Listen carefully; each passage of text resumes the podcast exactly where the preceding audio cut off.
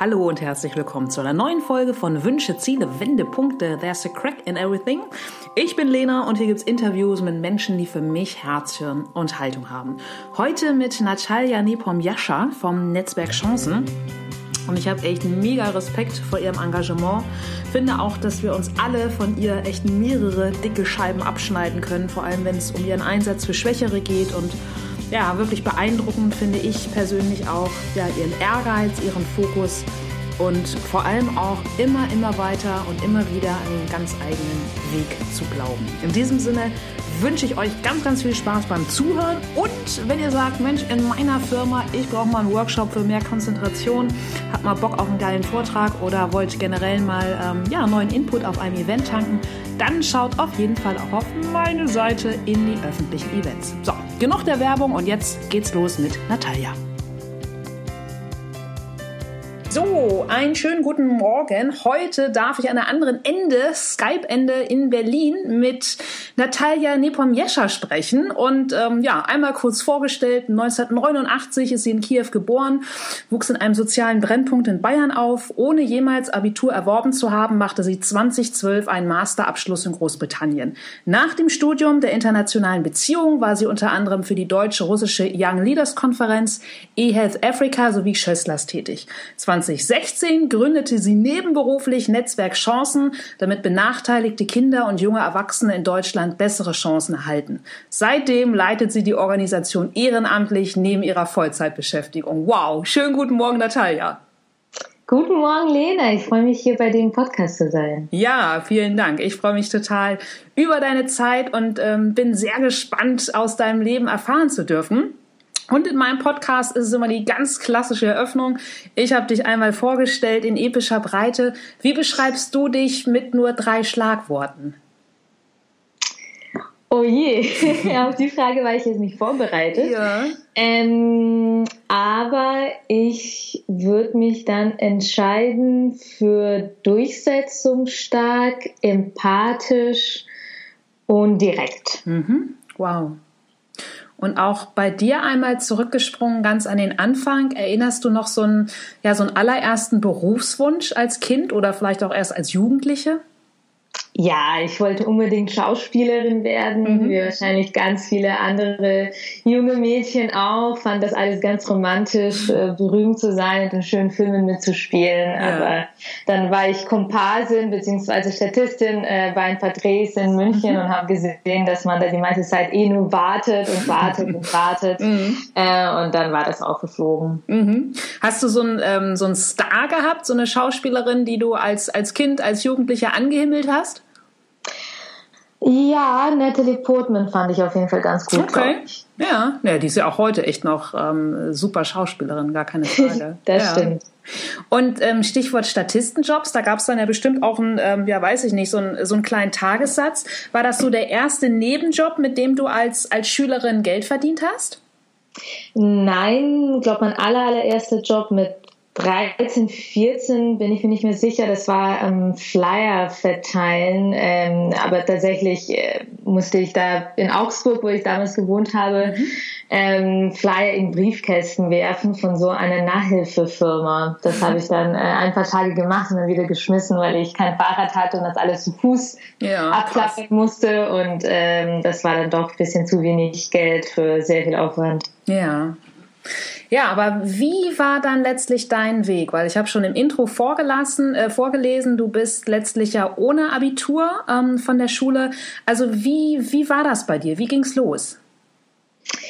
Ja, wie ging's los? Äh, wir sind 2001 nach Deutschland gekommen. Da war ich elf Jahre alt und sprach noch kein Wort Deutsch. Ähm, wurde dann auf eine Übergangsklasse eingeschult ähm, und dann so nach circa einem Dreivierteljahr haben die da so eine kleine Prüfung gemacht und festgestellt, dass ich fürs Gymnasium nicht gut genug sei mhm. und äh, dass ich bitte auf die Realschule gehen sollte. Und die habe ich dann tatsächlich ähm, abgeschlossen 2007 mhm. ähm, als Schulbeste, hatte sogar wow. eine Eins in Deutsch cool. und ähm, ja, war dann aber irgendwie auch zu stolz. Sie hätte zwar aufs Gymnasium gehen können, aber ich kam mir dann schon super alt vor mit 17 ähm, und ähm, bin dann ja, weil ich eben nicht ähm, die Übergangsklasse auf dem Gymnasium machen wollte, was bedeutet hätte, dass ich erst mit 21 mein Abi gemacht hätte. Mhm. Bin ich dann mit 17 äh, nach München gezogen, alleine habe dann eine schulische Ausbildung gemacht, Fremdsprachenkorrespondentin für Englisch und Spanisch. Und unter demselben Haus war auch eine Fachakademie. Und dann bin ich nach dieser zweijährigen schulischen Ausbildung einfach dort geblieben, mhm. habe noch eine andere gemacht ähm, zu staatlich geprüften Übersetzerin und Dolmetscherin und die wiederum, äh, also die habe ich dann verkürzt, die geht normalerweise drei Jahre, ich habe sie in zwei gemacht und die wiederum wurde in Großbritannien dann als ein Bachelor ähm, anerkannt und dann mhm. konnte ich in Großbritannien dann meinen Master in internationale Politik machen 2000. Wow. Ja, toll. Danke. Und wie, wie ging es dann weiter? Das heißt, äh, bist du dann nach dem Studium in Großbritannien gleich wieder zurückgekommen? Genau, also ich hab, äh, bin dann eigentlich, glaube ich, schon für meinen Master, für meine Masterarbeit äh, zurück nach Berlin gekommen. Ähm, das war so im Sommer 2012. Mhm. Ähm, genau, und habe dann ähm, angefangen, einen Job zu suchen und äh, festgestellt, dass es ganz schwierig ist, dass ich sehr romantische Vorstellungen hatte. Äh, ich dachte, okay, äh, ich spreche fünf Sprachen, ich wow. habe in England studiert, ja. ähm, jeder wird mich hier haben wollen und weil ich eben internationale Beziehungen studiert hatte, ja. äh, wollte ich unbedingt im politischen Bereich arbeiten oder eben im Bereich internationale Politik. Mhm. Und was mir aber überhaupt nicht bekannt war, ähm, war die Tatsache, dass man dafür Beziehungen braucht, mhm. dass man äh, im politischen Bereich äh, ein Netzwerk benötigt, ähm, dass man auch tolle Praktika absolviert haben muss. Es waren eben alle Sachen, die ich überhaupt nicht hatte. Ähm, und dann ähm, habe ich verstanden, dass ich wirklich sehr viel netzwerken muss. Äh, also ich bin dann in äh, verschiedene Vereine eingetreten mhm. und ähm, habe wirklich angefangen, mir hier ein Netzwerk aufzubauen. Und dann peu à peu ähm, habe ich dann tatsächlich ähm, ja sozusagen einen Sprung in diesen gesamten Bereich internationale Politik, internationale Beziehungen dann irgendwann geschafft. Wow. Und was war dann letztlich dein Impuls, das Netzwerk Chancen zu gründen? Also zu sagen, so, hey, ich, ähm, ich, ich baue auch was ganz Eigenes auf? Ähm, ja, ich habe Ende 2015 ein Buch gelesen, das mhm. heißt Du bleibst, was du bist, von Marco Maurer. Okay. Und in dem Buch geht es genau darum, wie schwer das heutzutage ist, in Deutschland sozial aufzusteigen. Mhm. Und auf jeder Seite, je weiter ich kam in diesem Buch, dachte ich nur immer mehr und mehr, genau so habe ich es auch empfunden. Okay. Also auch, dass man mir Steine in den Weg gelegt hat, eben zunächst mal, dass ich nicht mehr aufs Gymnasium gehen konnte und mhm. auch später, mir wurde zum Beispiel Auslands-BAföG ähm, nicht gewährt, was natürlich das ganz schwer gemacht hat, mhm. äh, überhaupt mein Masterstudium äh, zu absolvieren in England, weil meine Eltern nach wie vor von Hartz IV leben. Mhm. Also die konnten mich natürlich dann jetzt nicht so wirklich unterstützen. Mhm. Und ähm, hätte ich diesen Master nicht nicht, würde ich jetzt nicht ähm, tolle Jobs bekommen und auch so viele Steuern zahlen, wie ich jetzt zahle. Das hätte sich auf jeden Fall für den Staat ausgezahlt, ähm, mir das Auslands-BAföG zu geben. Ja. Ähm, und gleichzeitig, also eben dieses Buch hat so ein bisschen den Impuls gegeben, zu sagen, ich äh, möchte unbedingt etwas tun, etwas verändern. Und gleichzeitig ähm, war ich ja eben schon sehr viel ehrenamtlich aktiv im Bereich internationale Politik und mhm. wusste, dass man auch nebenberuflich sehr viel schaffen kann. Mhm. Ähm, und ähm, dass ich auch ein gewisses Netzwerk eben gerade im politischen Berlin ähm, habe und ähm, habe mich deshalb dann entschlossen, etwas Eigenes zu gründen, nebenberuflich ähm, und dabei eben auf meine Kontakte zurückzugreifen. Toll, echt mega.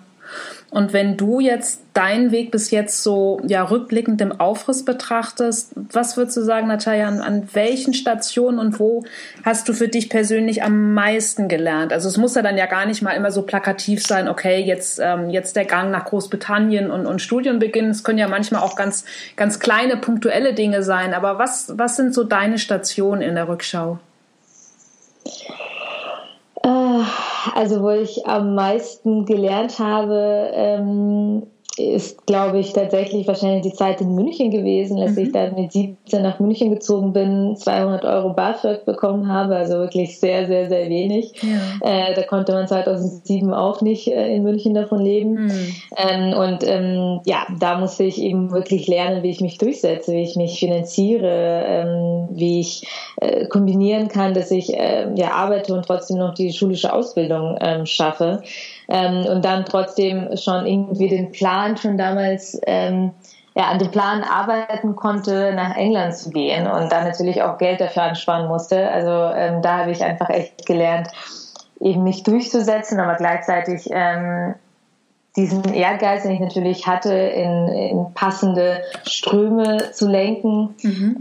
Ähm, ja, und tatsächlich ähm, zu planen und zu sehen, ähm, wie ich irgendwann meine Träume erfüllen kann. Ja, Wahnsinn. Würdest du dann sagen, dass so ja, Durchsetzungskraft und Ehrgeiz so deine, deine Metastärken sind oder die, die da eben das ermöglicht haben, dir geholfen haben auf deinem Weg?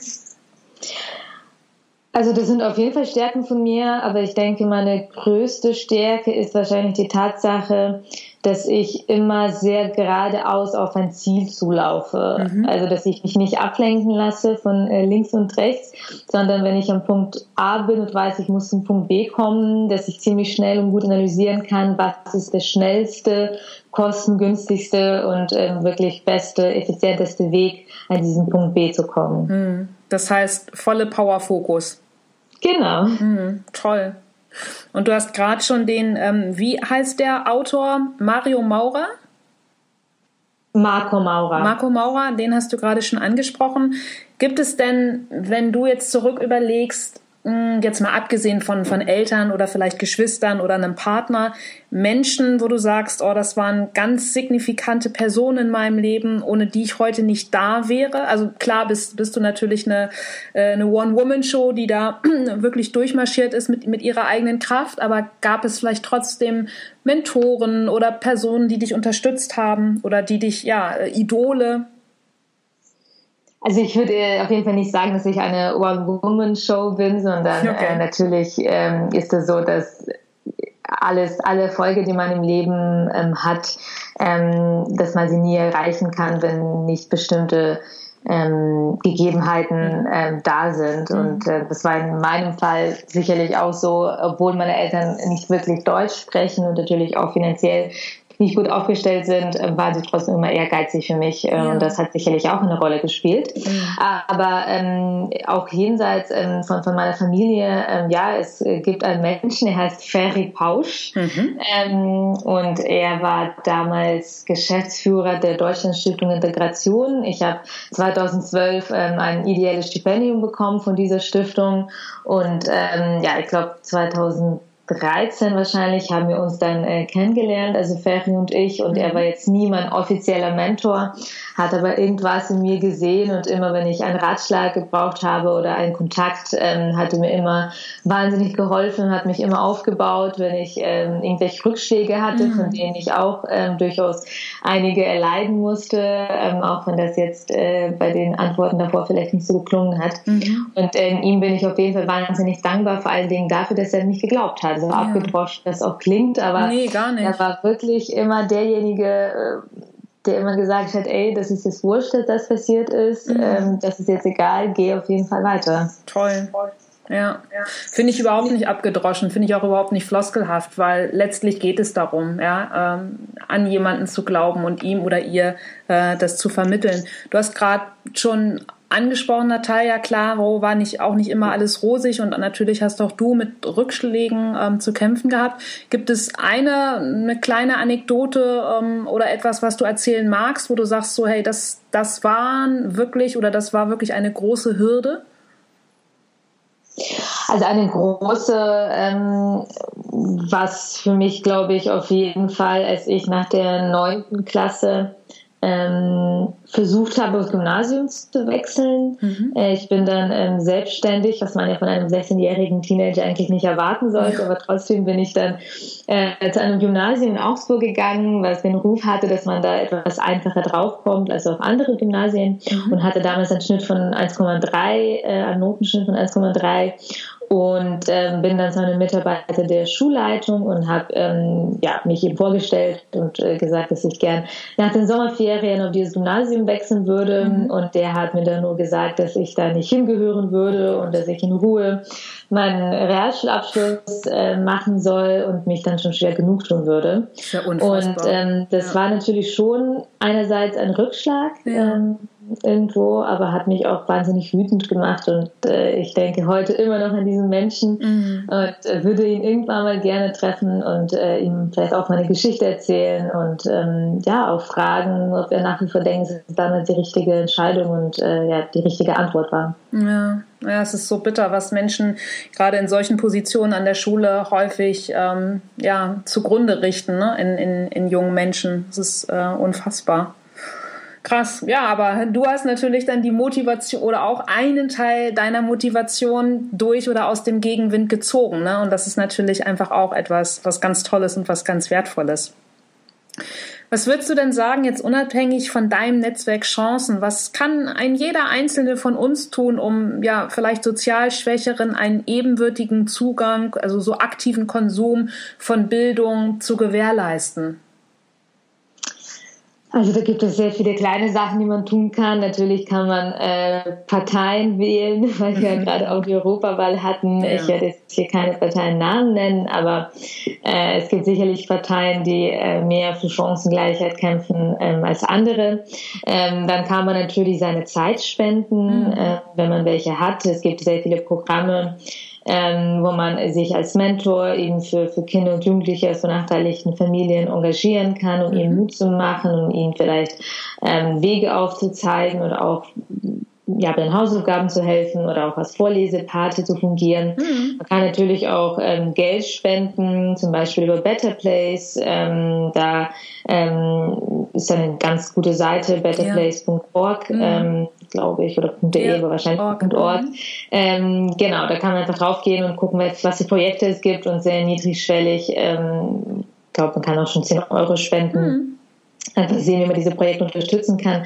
Aber ich glaube, ganz, ganz einfach äh, im Alltag ähm, würde schon sehr viel ausmachen, wenn man einfach junge Menschen trifft, die ähm, aus benachteiligten Verhältnissen kommen, ihren Mut zu machen. Ähm, das ist sehr, sehr, sehr einfach.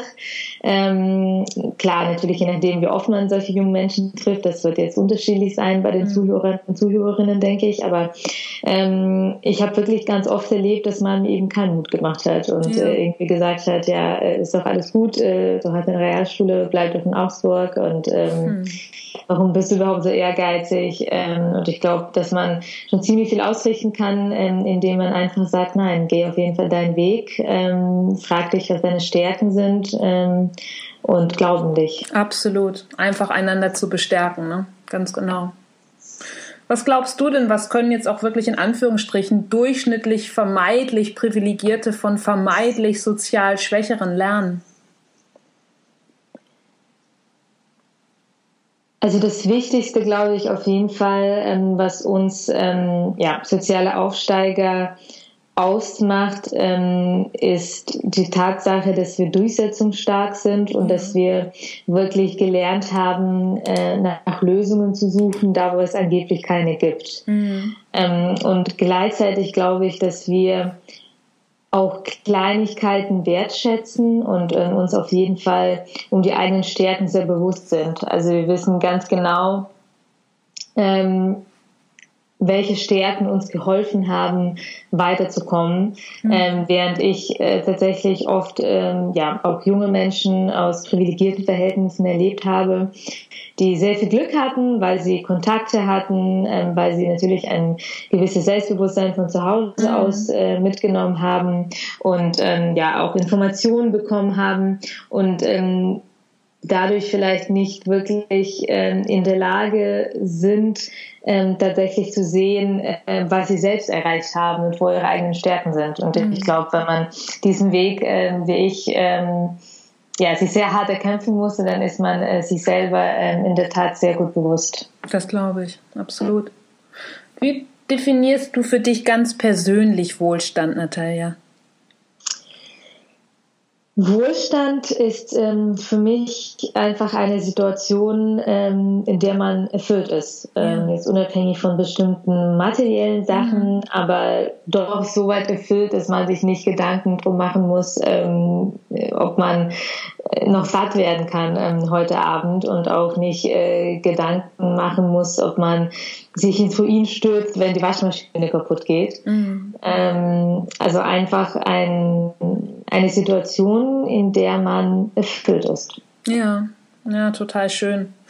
Und wie du schon sagst, wenn wirklich die ähm, absoluten Grundbedürfnisse gedeckt sind, also wir leben ja einfach in einer unfassbaren Fülle, ja. Ich meine, allein die Tatsache, dass wenn wir morgens aufstehen, uns überlegen können, oh, ne, nehme ich eine heiße Dusche, nehme ich eine kalte Dusche, was frühstücke ich denn? Das ist einfach ähm, ja eine eine unfassbare Fülle, aus der wir wählen dürfen, denn auch dafür haben wir in dem Sinne nichts getan oder haben wir einfach Glück auch, dass wir hier äh, hier geboren sind oder hier leben dürfen vielmehr. Ne? Das stimmt. Ja. Und nochmal so unabhängig von, von ideell, von materiell und auch von persönlich oder gesellschaftlich, worauf kannst du sozusagen in Zukunft verzichten und was ist für dich unabdingbar, was darf und was muss bleiben? Also wie gesagt, unabhängig, ob du es auf, auf dein Leben runterdampfst oder äh, gesellschaftlich. Also verzichten möchte ich auf jeden Fall auf toxische Menschen, ähm, auf äh, Menschen, die sehr viel Negatives ähm, versprühen ähm, und ähm, andere runtermachen. Die gibt ja. es überall, die gibt es im Job, die gibt es im Privatleben, die gibt es jeden Tag auf der Straße. Absolut. Und ich glaube tatsächlich, ähm, wenn diese Menschen ähm, sich vielleicht, also vielleicht nicht verschwinden würden, aber ähm, entweder mir nicht mehr begegnen würden oder sich auch wandeln würden. Mm. Äh, ich bin fest davon überzeugt, dass jeder Mensch, auch ein Erwachsener, sich noch wandeln kann Total. und zu positiven Menschen werden, ja. äh, glaube ich, wäre die Welt auf jeden Fall ein großes Stück ähm, besser. Und äh, worauf ich nicht äh, verzichten möchte, sind dann natürlich einfach tolle Menschen, tolle Freunde. Ich habe einen besten Freund, für den ich unglaublich dankbar bin, Bernhard, mhm. der mich auch immer aufgebaut hat. Ähm, es ist mir super, super, super schlecht ging, dass ich gar nicht mehr an mich geglaubt habe. Mhm. Ähm, und ähm, ja, ich hoffe, dass ich nie auf ihn verzichten muss. Mhm. Toll, voll schön. Wie beschreibst du dein persönliches Wozu im Leben? ich möchte diese Welt ein Stückchen besser machen mhm. und ähm, ja, möglichst nichts Negatives anrichten. Mhm. Und das tust du ja mehr als mit deinem Netzwerk, ne? Ich, ich hoffe, ja. Ja, toll.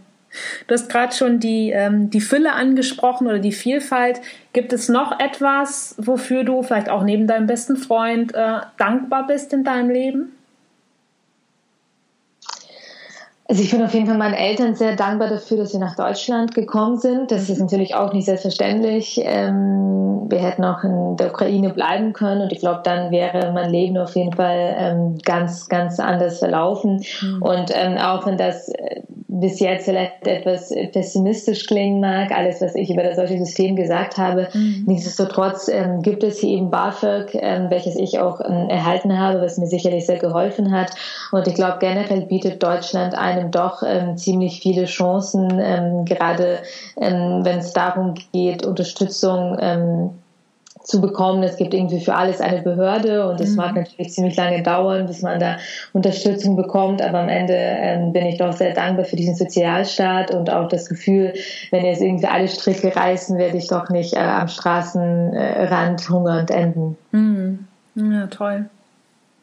Und gibt es etwas, wo du sagst, so, boah, das möchte ich unbedingt noch lernen oder ausprobieren oder auf die Beine stellen? Also auch komplett unabhängig von, von Zeit, von etwaigen Talenten, von, von finanziellen Mitteln?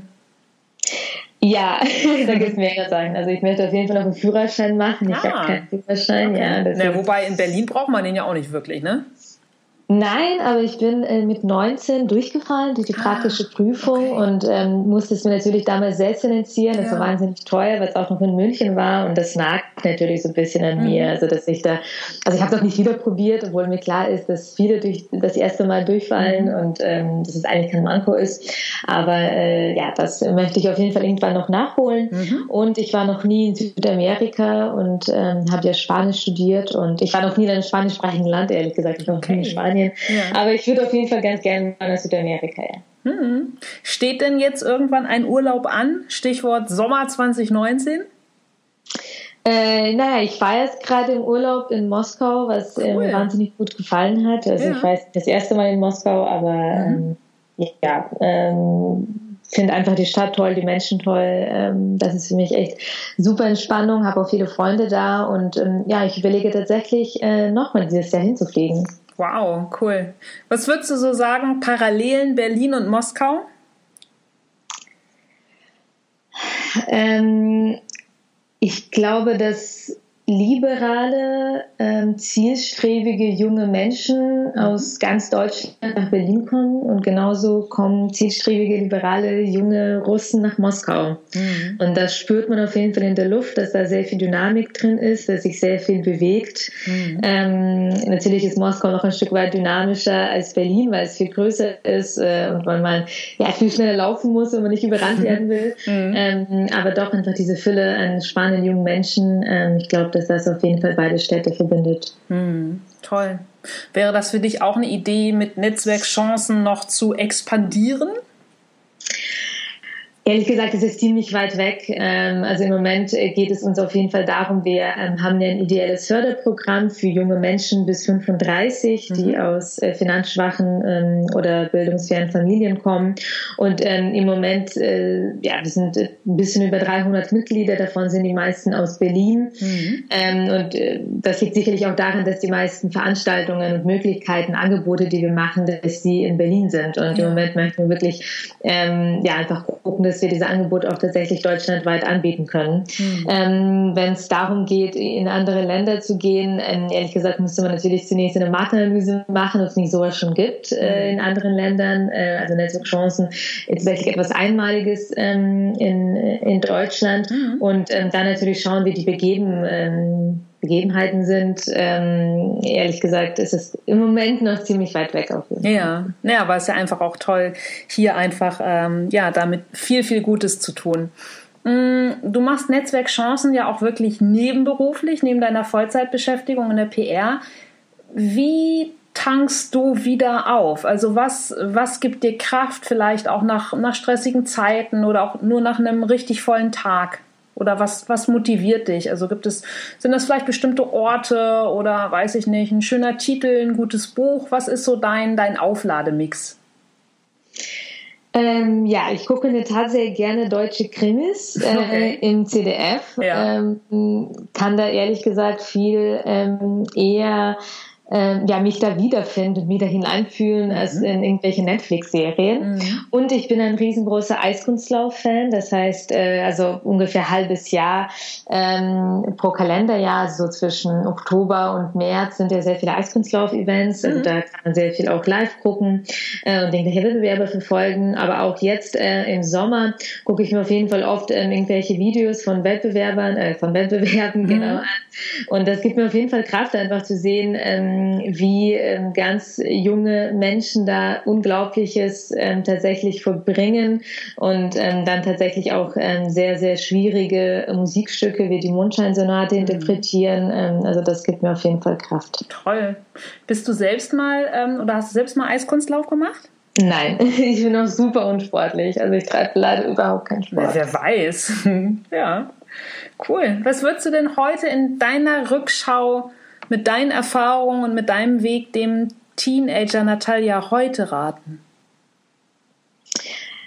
Auf jeden Fall nicht auf die ähm, hören, die dich klein machen. Das ist mir leider oft passiert. Also ich wurde auch gemobbt, äh, angeblich, weil ich dick war, obwohl ich heutzutage nicht sagen würde, dass ich dick war. Ich war normal, mhm. ein normales Mädchen, was sich entwickelt. Mhm. Ähm, und da gab es eben sehr, sehr viele, äh, sowohl Lehrer als auch ähm, Mitschüler ähm, und auch andere, die äh, mir unterstellt haben, dass ich zu ambitioniert bin, mhm. dass ich es nicht schaffen kann. Ähm, und ähm, da würde ich auf jeden Fall sagen, glaub nicht an die, geh einfach deinen Weg. Ja und wenn man ähm, an sich glaubt und natürlich auch versucht, seine Stärken ähm, weiterzuentwickeln, dann kann man auf jeden Fall einiges auf dieser Welt vollbringen. Mhm.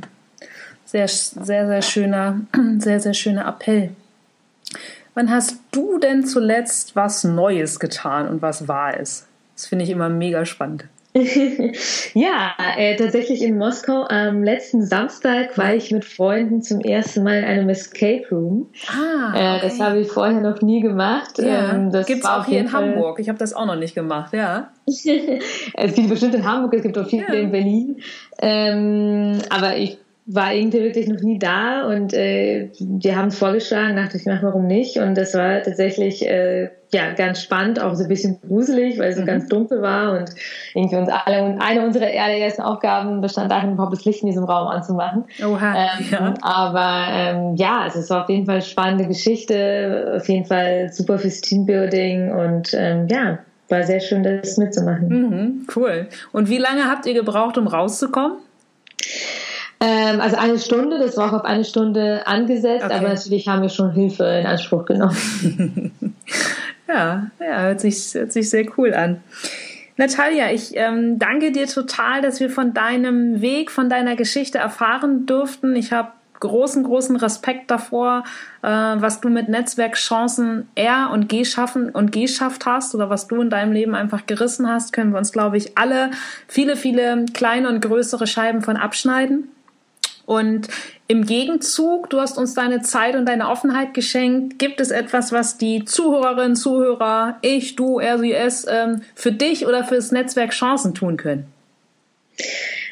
Ja, also ich glaube, äh, wie eben für viele andere Organisationen kann man auch an uns ähm, ganz einfach ähm, spenden unter www.netzwerk-chancen.de slash spenden. Mhm. Ganz easy. Ansonsten, äh, wenn ihr in Berlin oder in Frankfurt seid, ähm, haben wir jeweils ehrenamtliche Teams äh, an diesen Orten, wo ihr euch ehrenamtlich ähm, einbringen könnt. Mhm. Ähm, und äh, natürlich ja einfach uns bei Facebook liken, äh, die frohe Kundschaft ähm, über uns ähm, verbreiten. Mhm. Ich glaube, das würde auch schon irgendwie auf jeden Fall weiterhelfen, möglichst viele Leute von uns erfahren, von unserem Anliegen, tatsächlich ähm, Menschen aus prekären Verhältnissen ähm, Chancen zu eröffnen.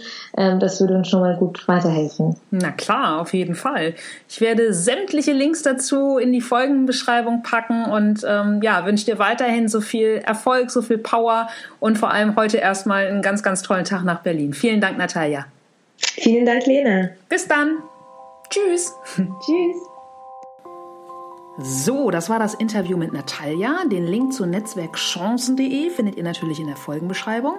Ich sage danke für eure Zeit, fürs Zuhören. Ich hoffe, ihr habt euch inspirieren lassen können von Natalias Input und vor allem ihrem Engagement.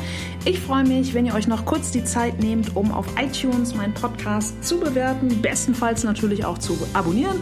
Und ich freue mich aufs nächste Mal, denn es geht ja weiter. Menschen mit Herz und Haltung. Bis dann. Tschüss.